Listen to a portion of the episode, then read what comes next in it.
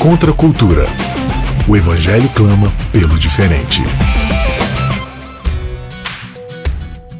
Recomeçando mais um Contra a Cultura, chegando aqui para você na Rádio Novo Tempo. Eu sou Isaac Rezende. Estamos começando mais um episódio, segundo episódio de uma série que está começando, que se chama Campanha de Sabotagem, falando aí sobre testemunho, reino de amigos, falando a respeito de Jesus, do Evangelho, o que é testemunhar, o que é ser uma testemunha.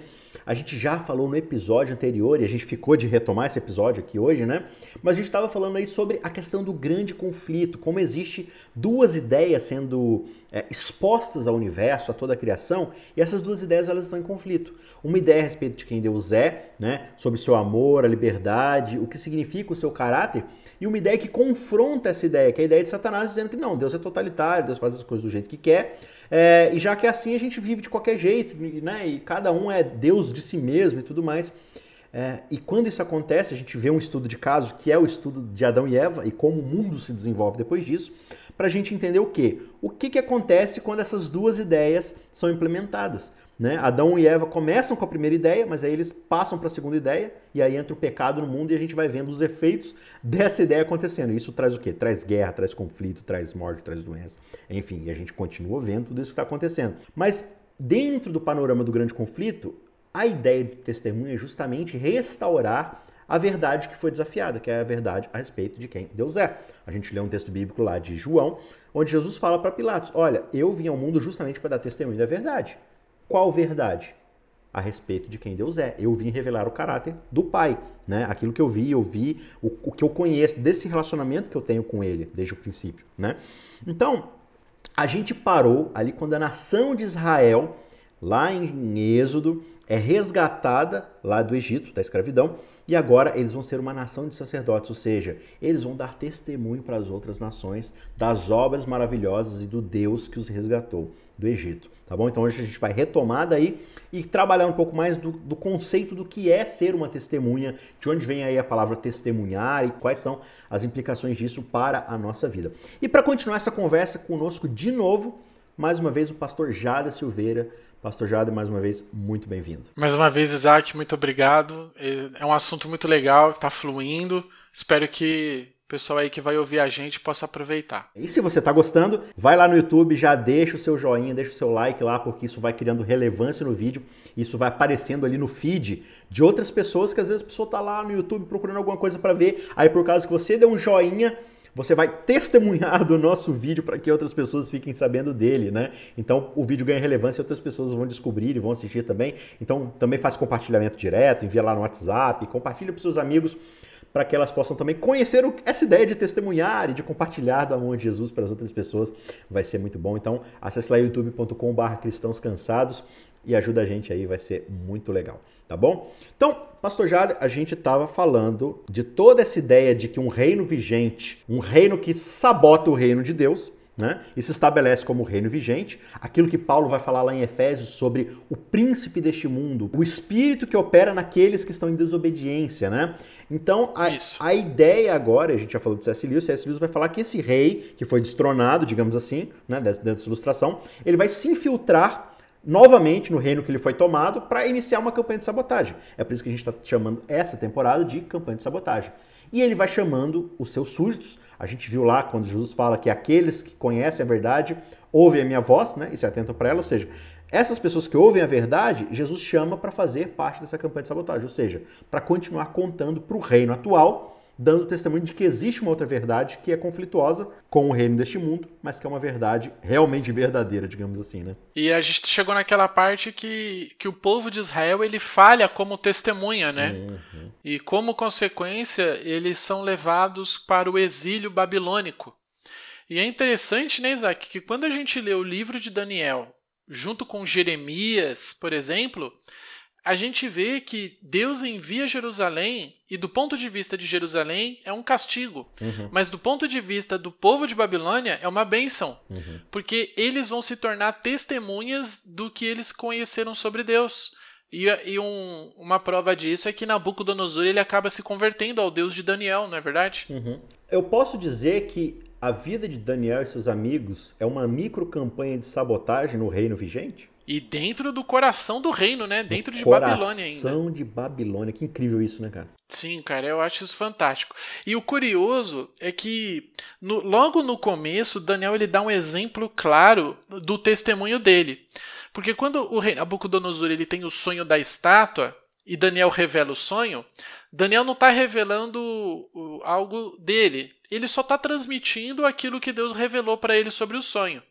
Mas quando Daniel ele abre a boca para, digamos assim, dar a opinião dele sobre o sonho, Daniel ele, ele não fala dos reinos, ele não fala de nova ordem mundial, ele não fala da, do, das sociedades secretas. Cara, ele abre a boca e ele fala assim: é, louvado seja o nome de Deus, uhum. a ele pertencem os reinos, a glória, a majestade, é ele quem muda a lei. Ele concentra todo o testemunho dele em Deus. A oração do capítulo 2, ali depois da revelação do sonho, é um negócio espetacular, né? Deus deu, Deus fez, Deus isso, Deus aquilo, Deus atuou, Deus não sei o que lá, Deus criou e tal. A única vez que ele abre a boca para falar eu ou nós, ele fala assim: Nós te agradecemos, eu sou muito grato, eu só tenho a dizer. Tipo assim, eu não tenho o que fazer a não ser ficar grato por tudo que o Senhor é e faz e, está fazendo, né? Sim, e, e, e, quando a gente soma essa oração com a oração do capítulo 9, cara, o contraste é maior ainda, porque uhum. ele fala assim: Ao Senhor pertence a misericórdia. E a nós, o que, que pertence? O corar de vergonha. Daniel ele Exato. se inclui numa testemunha, né? Que é aquela ideia de João, né? O que interessa é que eu diminua e que ele cresça. Uhum. Isso é uma característica fundamental de uma, de uma boa testemunha de Cristo. E, e sabe, pensando no, no, nosso conceito de testemunho hoje, muitas vezes a gente quer ofuscar a, a verdade, né? A, a gente quer ser maior do que a mensagem que a gente carrega. A gente coloca o eu à frente de tudo. Olha quem eu sou, olha o que eu faço, olha como é que eu sou bom. Uh, e a pessoa olha para você e fala assim: tá, mas você não ia falar de Deus? Tá falando só de você? Aproveita uma oportunidade para usar o sistema lá da Torre de Babel, né? Uhum. Tornar grande o nome. Exato. Né? É. É, é o mesmo conceito de sempre. É o mesmo conceito, bem antigo, né? Eu fiz esse projeto, esse projeto tem a minha assinatura, né? Olha a Babilônia e... que eu construí para a glória do meu nome. com a glória do meu nome, né? A gente, quando a gente olha com essa perspectiva para Daniel, a gente fala, cara, eu sou muito mais parecido com Nabucodonosor do que com Daniel, né? Uhum. Fui tapeado. Fui tapeado. Fui tapeado, né? Agora, tapeado. retrocedendo aí alguns passos, né? Quando Deus estabelece Israel como nação e dá várias leis, dentro dessa ideia de lei, já, isso já vinha de costume também de várias outras nações antigas, mas estabelece-se dentro de um processo jurídico ali em Israel uma espécie de cartório.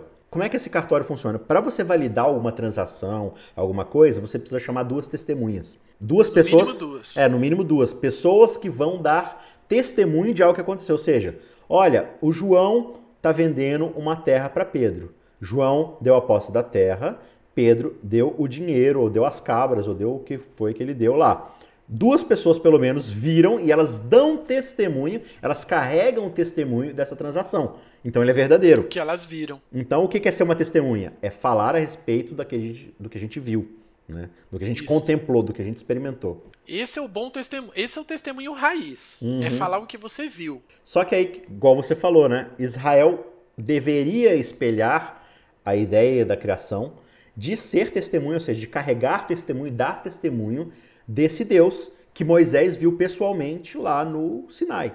Né? Só que é engraçado que lá no Sinai eles falam assim: Ó, oh, Moisés, vai lá falar com Deus porque a gente está com medo. A gente não quer um relacionamento com Deus. Vai lá, pega as ordens lá e volta e fala pra gente. Tá, aí Deus vai, se é. revela a Moisés e aí Moisés vai dar testemunho de Deus para a nação, né?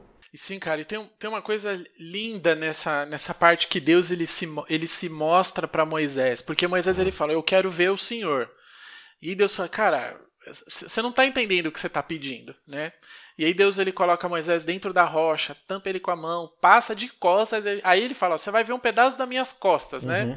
Mas quando Moisés fala assim, eu quero ver o Senhor, o texto fala que Deus mostrou a bondade uhum. dele. Eu acho isso fantástico, cara. Só para você conferir aí em casa, Êxodo 33, 19, né? Deus fala, eu farei passar diante de ti toda a minha bondade. Toda a é, minha bondade. É fantástico. Cara, eu acho né? isso fantástico isso né? Deus não mostrou fogo, é, né? Como outra. Tá bom, você quer me ver? Eu vou te mostrar toda a bondade. Ah, e o ser humano ele tá tão embrenhado no sistema reverso que se Deus revelar bondade demais e tudo que ele é, o ser humano cai para trás fulminado, porque ele não está acostumado com tamanha bondade de caráter, né? Fa faz mal pro nosso sistema, tem que ser devagar, faz né? Mal. tem que ser é. uma revelação progressiva. É, é, é, muito oxigênio numa atmosfera poluída, né? É exato. Aí Deus ele fala: "Tá bom, Moisés, eu vou te mostrar a minha bondade", né? É uhum. como se pudesse desenhar a bondade. Mas aí quando a gente vai para Romanos, no capítulo 2, e o verso 4 fala assim: ou desprezas a riqueza da sua bondade e a tolerância e a longanimidade, ignorando que a bondade de Deus é que te conduz ao arrependimento? Então, cara, olha que fantástico uhum. a metodologia que Deus usa com os infiltrados, né, para poder subverter um reino. É através da bondade, Sim. do serviço.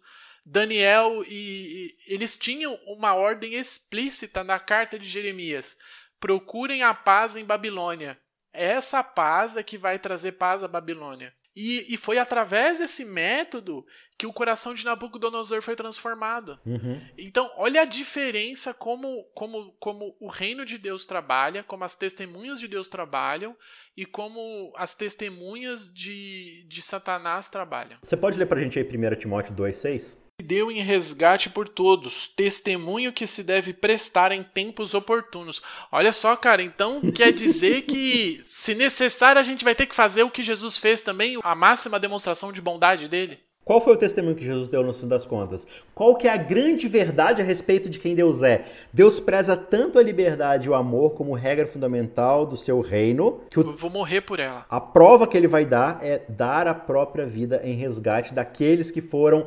cooptados por uma ideia diferente que é a ideia da opressão, do orgulho, do egoísmo. Então, qual foi o testemunho que Jesus deu ao seu tempo? Entregar a própria vida. Cara, isso é um absurdo. É, é muito louco isso. Você para para repousar nisso, né? Por exemplo, eu tinha uma amiga minha eh, na, numa igreja que eu pertencia antes de vir aqui para Goiás, e ela chegou num sábado de manhã. Cara, ela tava toda roxa, toda roxa. E eu perguntei quem que tinha feito aquilo. E ela falou: "Foi o meu pai".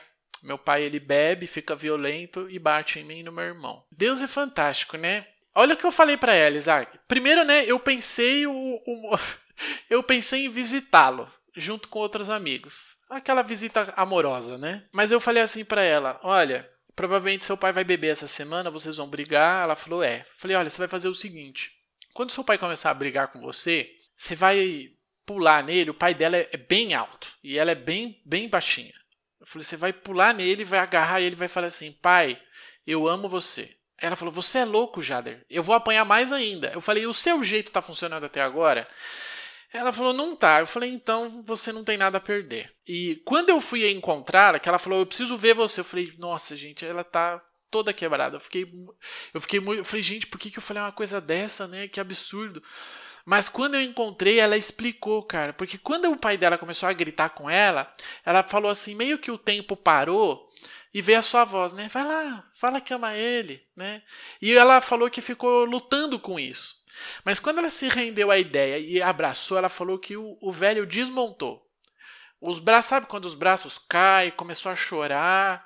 E ela venceu. Mas essa história me mostra que é possível, né? Porque às vezes a gente acha assim, ah, não, só Jesus é capaz de fazer isso, né? A gente quer vencer pela justiça, a gente não quer vencer pelo amor. E a Bíblia mostra que não é pela justiça que a gente vai vencer. É, vai ser pelo amor. E naquele momento, o amor venceu e eu carrego isso como um testemunho para mim para sempre. Que a maneira da gente vencer é a gente se entregando, que é exatamente isso aqui que diz o verso que você pediu para a gente ler agora de uhum. Timóteo.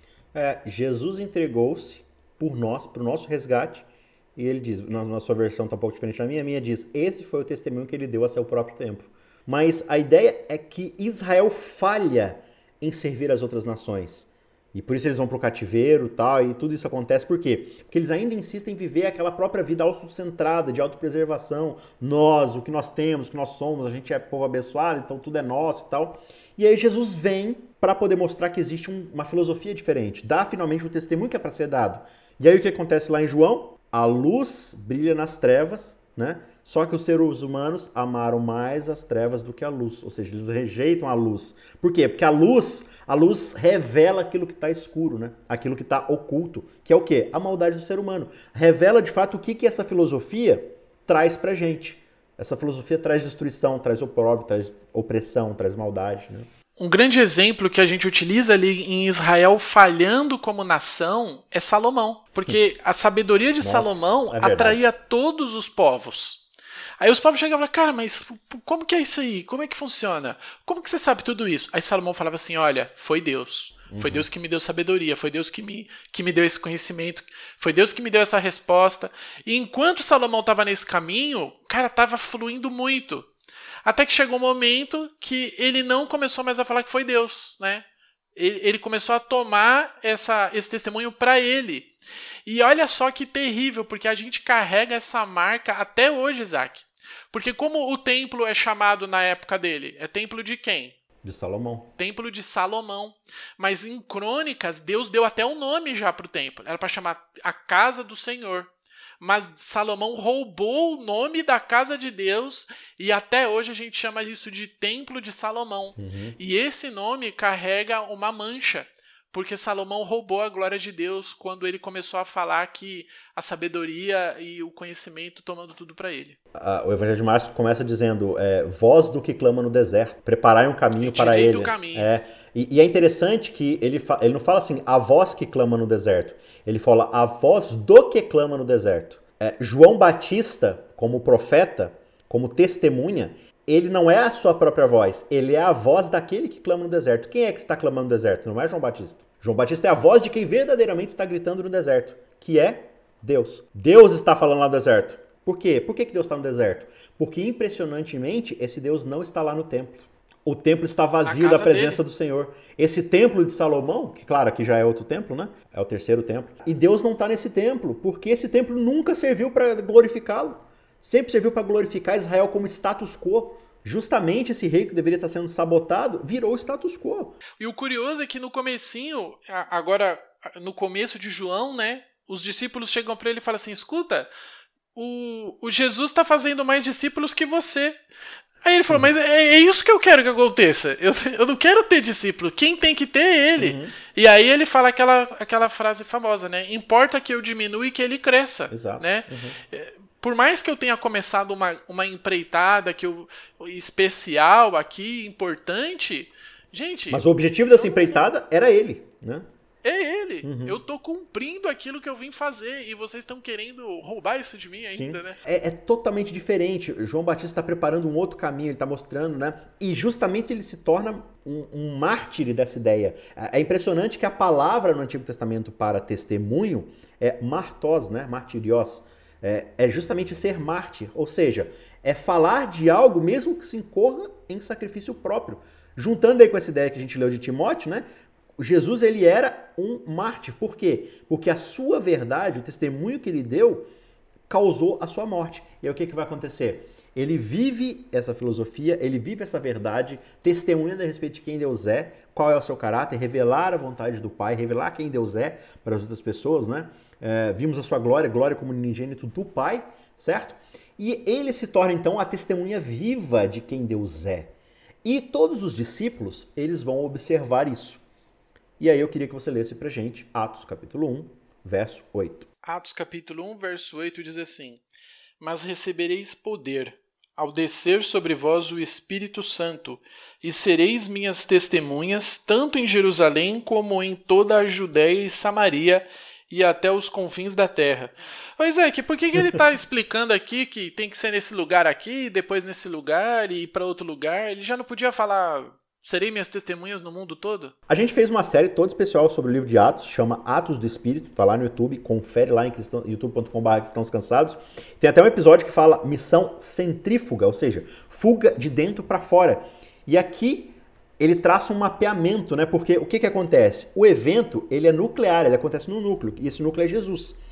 Então, a ideia é que os discípulos vão começar a dar testemunho disso de dentro para fora. Eles vão se mover para longe do evento que aconteceu e vão cada vez mais longe. O livro de Atos começa em Jerusalém e termina nos confins do mundo. Essa ideia é justamente do que está acontecendo aqui no verso 8. Ela vai se expandindo. É, então, a ideia é que agora os discípulos vão ser testemunhos de algo que eles viram. Ou seja, eles viram o testemunho de Jesus, que viu o Pai e estabeleceu essa verdade. Então, eles vão ser testemunhas dessa verdade.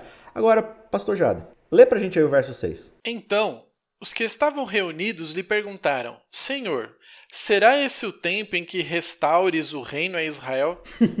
Qual que é o testemunho que os discípulos. Anos, qual que é o testemunho anos, que eles pegaram cara, da ideia, né? três anos. Nossa, eles queriam que Israel, eles queriam a supremacia de Israel, né? Eles estão interessados em Israel. É interessante, por exemplo, quando Jesus ele conhece a, a mulher samaritana, né? Aí ela fala: Não, esse poço aqui é de Jacó, se achando superior. Aí Jesus fala assim: Olha, eu sou a água da vida. Ela, nossa, eu vou contar para todo mundo. Aí ela conta para a cidade, a cidade pede para Jesus ficar lá e Jesus fica. E todo mundo recebe o testemunho dele. Aí a história seguinte, os, os fariseus falam assim: Não, o nosso povo comeu o maná que Moisés deu. Aí Jesus fala assim: Cara, eu sou o pão que desceu do céu eu sou superior ao maná. Uhum. Aí os fariseus falam assim: não, você não é o Jesus que a gente quer. Você não vai destruir Roma, você tá com esse negócio aí de, de servir, de se entregar, de dar a vida. Cadê o, o Messias que a gente está esperando que vai destruir Roma? Né? Aí, aí você vê esse processo de, de, de violência redentiva, a gente vê isso muito hoje, né? Por exemplo, é, filme de super-herói. Não é porque o bonzinho que ele vence. É porque ele tem a capacidade de causar maior estrago que o outro. Uhum. E é por isso que ele vence. Nas guerras, né? Quem causa maior violência obtém a redenção. Aí Jesus fala assim, gente, a redenção de Israel não está em destruir Roma. Uhum. A redenção de Israel está em eu entregar minha vida por Israel, por Roma, por Judéia, por Samaria, por todo mundo. Uhum. Eu não estou aqui só por vocês, eu estou aqui por todos. Vocês têm que entender isso. Não adianta, eu não, eu não quero que vocês sejam testemunhas entre vocês, uhum. né? Que eu acho que esse é o grande perigo que a gente corre na, na lição dessa, desse trimestre, na é verdade. É. é a gente falar de testemunho, mas não testemunhar em Jerusalém, Judéia, Samaria. Ou ir para Jerusalém, Samaré, Samaréia e Judia, né? para dar testemunho, na verdade, do nosso reino, do reino vigente. Ou talvez para dar testemunho da nossa própria igreja. Não, gente, eu conheço uma igreja maravilhosa, você tem que frequentar essa igreja. Embora seja importante, né? Ah, mas o testemunho, na verdade, é outro. Já, a gente está com o tempo já quase se esgotando. Uh, eu acho que em outros episódios a gente vai trabalhar o contexto de Apocalipse. Eu queria encerrar com você lendo pra gente 1 João, capítulo 1. 1 João. Os três primeiros versos, isso. O verso 1 a 3. O que era desde o princípio, o que temos ouvido, o que temos visto com os nossos próprios olhos, o que contemplamos e as nossas mãos apalparam com respeito ao verbo da vida. Nossa, cara, que fantástico isso. e a vida se manifestou e a nós a temos visto e dela damos testemunho e vos anunciamos a vida eterna, a qual estava com o Pai e nos foi manifestada. O que temos visto e ouvido, anunciamos também a vós outros, para que vocês igualmente mantenhais comunhão conosco. Ora, a nossa comunhão é com o Pai e com o seu Filho Jesus Cristo. Cara, que fantástico nisso, né? Muito bonito. E eu lembro de Moisés, né? Uhum. Jesus, olha, Fica dentro da rocha, eu vou tampar com a mão, você vai ver as minhas costas. Aqui a gente viu, ouviu, apalpou, Tocou. cara. Eles tocaram, uhum. tocaram em Deus. Que por, pra que que eu vou gastar tempo no meu testemunho uhum. falando de outra coisa que não foi isso? É, e, e, essa é a grande questão. Eles estão falando aqui, gente, o que a gente está falando é a respeito do que a gente viu, ouviu. Ou seja, Jesus vem como testemunha e ele testemunha a respeito do Pai. Quem me vê a mim, vê ao Pai. Eu sou a manifestação de Deus. E agora João está falando, nós, os discípulos, vimos, ouvimos, apalpamos, tocamos, acampamos com ele, passamos medo, vergonha, fomos para o meio do mar, vimos várias coisas a respeito dele. E o que a gente tem para falar de vocês, para falar para vocês, é a respeito desse Deus. Que Deus? Ele fala aqui, olha, esse Deus que tem comunhão do Pai e do Filho e que nós temos comunhão com Ele, ou seja, a gente está dando testemunho desse relacionamento, que é o relacionamento que criou a imagem e semelhança de Deus lá em Adão e Eva. É no final das contas, é tudo sobre isso. É tudo sobre essa comunhão que precisa ser restaurada com o Pai através do Filho. Isso é o Evangelho e é disso que nós deveríamos estar dando testemunho. E não para falar do que eu fiz, do que eu realizei, né? Mesmo que isso seja por uma boa intenção. Não que não tenha problema você usar sua vida como ilustração para aquilo que Deus tem feito. Eu acho que é um bom jeito de você engajar uma conversa, começar um relacionamento. É bacana. Mas não ache que isso é o testemunho. Ah, eu tenho um testemunho para dar. Eu sou isso, eu sou isso, eu sou isso. Peraí, mas o testemunho é a respeito daquele que nós vimos, ouvimos, tocamos. O próprio Cristo que dá testemunho de quem é o Pai. Essa é a grande verdade que precisa ser revelada e essa é a importância do testemunho e esse é o testemunho que a gente deveria estar dando. Pastor Jada, nosso tempo acabou. Por favor, suas Sim. considerações finais. Eu estava trabalhando como missionário na Mongólia e num certo dia uma menina ela bateu na porta da minha casa, que na verdade era um quartinho, e ela falou assim: Aqui mora alguém que ensina a Bíblia? Eu falei: Mora, sou eu. E ela falou assim: Você pode me ensinar? Falei, posso. Pedi para ela subir numa salinha que tinha ali de reunião, peguei minhas coisas e quando eu subi, ela tinha levado mais cinco amigos com ela. E eu fiquei assim, eu falei, cara, que baita oportunidade. Uhum. E a gente conversando hoje sobre testemunho, cara, é, ela, fez a, ela fez a pergunta exata, né, Isaac? Uhum. Aqui mora alguém que ensina a Bíblia? Né? É, não importava eu, não precisava ser eu, podia ser qualquer outra pessoa, Exato. desde que o testemunho dela fosse sobre a palavra de Deus, que é aquilo que, que trouxe vida para eles ali, que começou um, um processo deles é, terem contato, deles apalparem, deles verem e ouvirem o verbo da vida. Uhum. Então, o testemunho é aquele que, que fala daquilo que vai trazer verdadeira vida. Exato. Eu ouvi certa vez, não lembro agora o autor, mas a gente fecha com isso é, esse autor aí, que eu não lembro o nome agora, ele disse o seguinte: testemunho ou evangelismo nada mais é do que um mendigo dizendo para um outro mendigo onde ele encontrou pão. Essa é a grande intenção, mostrar onde está a palavra da vida, onde está o Verbo encarnado, quem ele é e o que ele revela a respeito do caráter de Deus. Isso é testemunho, isso é evangelismo e que essa seja a grande parte central da nossa vida e que oriente toda a nossa participação dessa missão que é de Deus. A gente vai continuar ainda por mais 11 episódios nessa temporada, desenvolvendo ainda mais esse conceito. A gente está devendo para vocês o conceito de testemunho lá em Apocalipse e eu prometo que a gente vai tratar disso nos próximos episódios. Por enquanto, o nosso tchau, tchau e a gente se vê na semana que vem. Pastor Jader, mais uma vez, muito obrigado e um abraço a você e até lá. Contra a cultura. O Evangelho clama pelo diferente.